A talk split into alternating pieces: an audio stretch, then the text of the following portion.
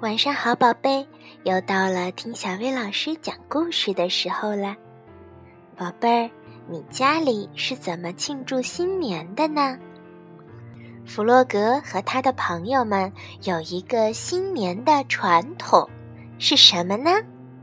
咱们一起来听一听故事《幸福的新年晚餐》。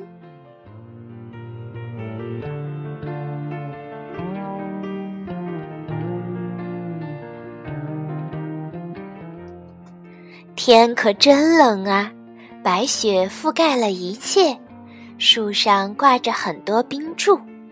弗洛格站在窗边，嗯，雪很美，可是他并不喜欢这么冷的天气。他家门前那条小河已经被冻住了，结了厚厚的一层冰。野兔带着小熊在溜冰。小鸭旋转出一个漂亮的八字形。弗洛格，新年好！他冲着弗洛格家的方向大声叫道：“弗洛格，出来玩吧！”野兔放慢了速度，向弗洛格挥手打招呼。可是小熊没注意到，还是继续快速的滑过来，冲到了野兔身上。他们俩重重的一起跌在了冰上，小鸭担心的向后望去，还好他们都没有受伤，大家不由得开心的笑了起来。滑了一会儿，野兔说：“来，我们一起去找弗洛格吧。”“是呀，就快到我们新年晚餐的时间了。”可它一直窝在家里不肯出来，小鸭说：“新年晚餐是什么？”小熊好奇地问。他从来没有听说过新年晚餐。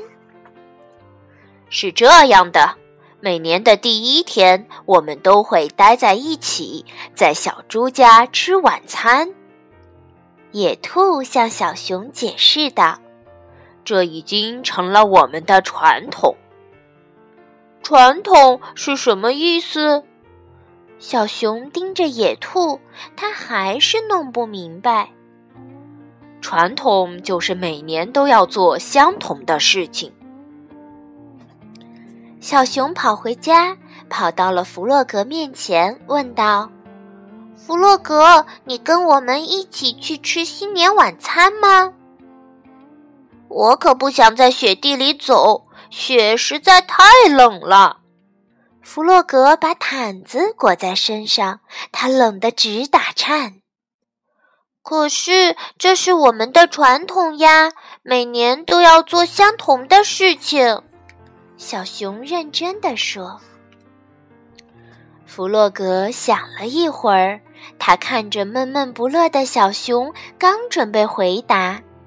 这时，从外面传来了一阵欢快的笑声。小熊赶紧爬上椅子，向窗户外望去。弗洛格，快来！小熊兴奋地说：“这下你不用在雪地里走了。老鼠拉了个雪橇来。”好吧。弗洛格来到窗前，打了个哆嗦。我跟你们一起去，小猪家美味的晚餐和树上美丽的装饰肯定会让我暖和起来的。上车喽！老鼠叫道。小鸭驮着小熊跳上了雪橇，弗洛格和野兔也跟着爬了上去。老鼠在最后面推着大家，他们飞快地滑下山坡。真棒啊！快要飞起来了，连弗洛格也开心的笑了起来。他们很快就来到了小猪家，可是这是怎么回事儿？他们看到倒在地上的梯子和篮子，而且大部分的灯饰还在篮子里。小猪呢？大家担心地推开门进了屋。小猪坐在沙发上，它的胳膊上缠着厚厚的绷带。小猪，你怎么啦？小鸭问。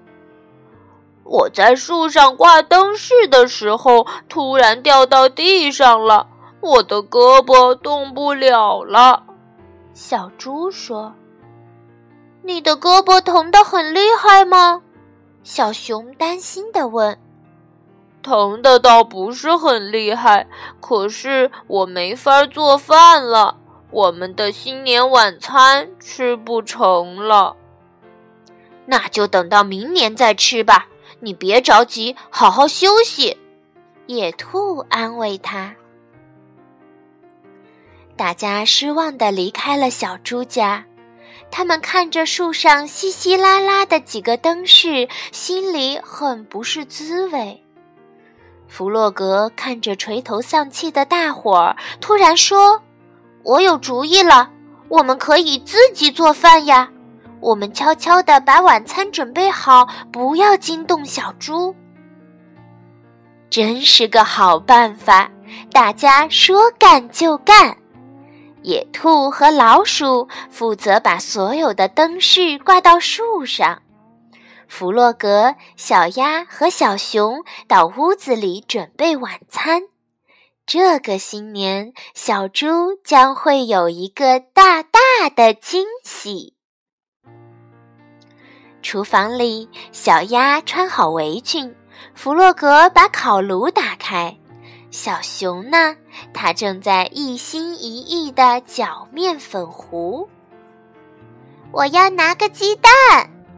小鸭边说边拿起了一个鸡蛋，可是它的手一滑，鸡蛋掉在了地上。小熊的面粉糊也洒了出来，弄得到处都是。天哪，真糟糕！弗洛格还来不及阻止，小熊就已经大声的惊叫起来了。这时，小猪走了进来，吃惊的问：“你们在干什么？”弗洛格看看弄得一团糟的厨房，结结巴巴地说：“我我们本来是想给你一个惊喜。”可可是，可是，小猪笑了起来。他说：“我可从来没有见过这么乱的厨房。”弗洛格说：“你坐下来，我们来收拾。”这时，外面传来了一阵兴奋的尖叫声：“真好看！大家快出来，快来看灯！”是老鼠和野兔，他们已经把灯饰挂好了。大家都跑出屋，一起欣赏树上的灯。闪烁的灯光映衬着洁白的雪，真漂亮。小猪捂着肚子，突然说道：“我有点饿了。来，我们做晚餐。”这回我说你们做肯定行的。现在我需要两个帮手，谁愿意来帮忙？我来帮你的忙。小熊自告奋勇地举起手。我也来帮忙。弗洛格也跟着喊道。小鸭、野兔和老鼠留在屋外。在亮着灯的美丽的树旁，他们打着雪仗，一直玩到晚饭做好。我们还是吃到了新年晚餐，弗洛格兴奋地说：“是啊，多亏了我的好朋友们。”小猪很快乐。我知道传统啦，小熊说。传统就是我们大家一直在一起，快乐的生活。没错，小熊真聪明。大家都点点头，表示赞同。过新年了，还有什么比大家开开心心在一起更幸福的呢？好啦，宝贝，今天的故事就到这儿了。晚安，宝贝。点点头。